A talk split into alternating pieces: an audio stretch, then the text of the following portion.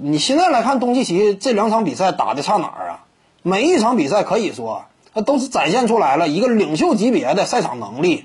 呃，攻守两端可圈可点，防守端这块儿呢，他虽然说啊，呃，硬件的身体条件、呃，横移速度啊，以及啊这个客观上，呃，面对一些速度型的啊侧翼，他这样一种防守能力，可能说呢不是那么突出，但是呢，东契奇他这个进攻端有篮球智商，往往这样球员呢，防守端凭借自己的意识，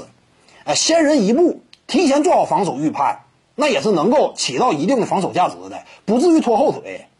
进攻端的能力更炸裂了。你看今天这场比赛砍下三双嘛，他与波尔津吉斯两者之间一内一外形成的这样一种搭档联动的效果，呃，以及呢，考虑到目前啊，独行侠队现有阵容班底呢，基本上都是年轻小将，岁数都不大，在这么一支球队里，两位年轻核心啊，能够携手，呃，在赛季开始的时候拿下两连胜。我感觉这非常难得了，一个年轻球队能够在初期就打出这种声势。波尔津吉斯和东契奇他俩在此前尚未在常规赛合作过的情况之下，展现出来了如此程度的默契。那这个你还挑啥呀？这只能说什么呢？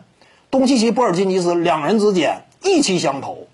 啊，互相都是啊，并非美国本土的球员嘛，有类似的文化背景嘛，两人意气相投，再加上打法风格那比较兼容。这样一来呢，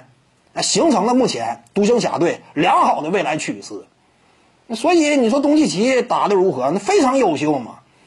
这么年轻，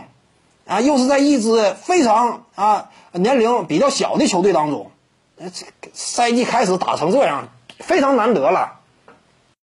各位观众要是有兴趣呢，可以搜索徐静宇微信公众号，咱们一块儿聊体育。中南体育独到见解就是语说体育，欢迎各位光临指导。